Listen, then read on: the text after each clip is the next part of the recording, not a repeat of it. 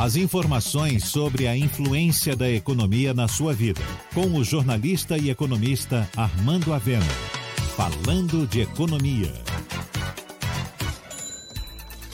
O isolamento social não atingiu toda a economia baiana.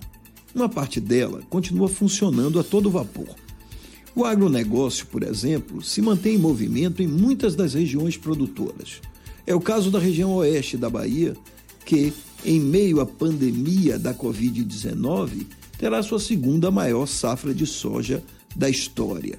Segundo a Associação de Agricultores e Irrigantes, a safra vai chegar a 5,8 milhões de toneladas, representando um aumento de quase 8% em relação a 2019.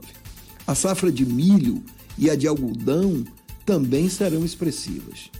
Já na região sul, o setor de papel e celulose, segmento em que a Bahia desponta, tampouco sofreu os efeitos da crise e houve até um incremento nas exportações de celulose. Outro setor que só faz crescer é o do comércio virtual.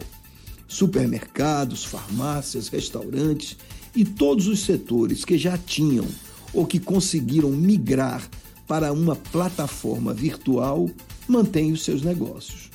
Muitas cidades no interior da Bahia seguem com a vida normal, como é o caso de Luiz Eduardo Magalhães, no Oeste, que sem nenhum caso de coronavírus e com a população mais jovem do estado, voltou a abrir o comércio e os negócios continuam ocorrendo.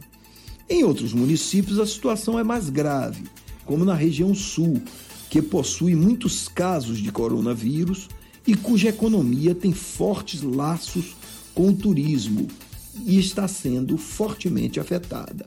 É o caso de cidades como Ilhéus, Porto Seguro e Itacaré.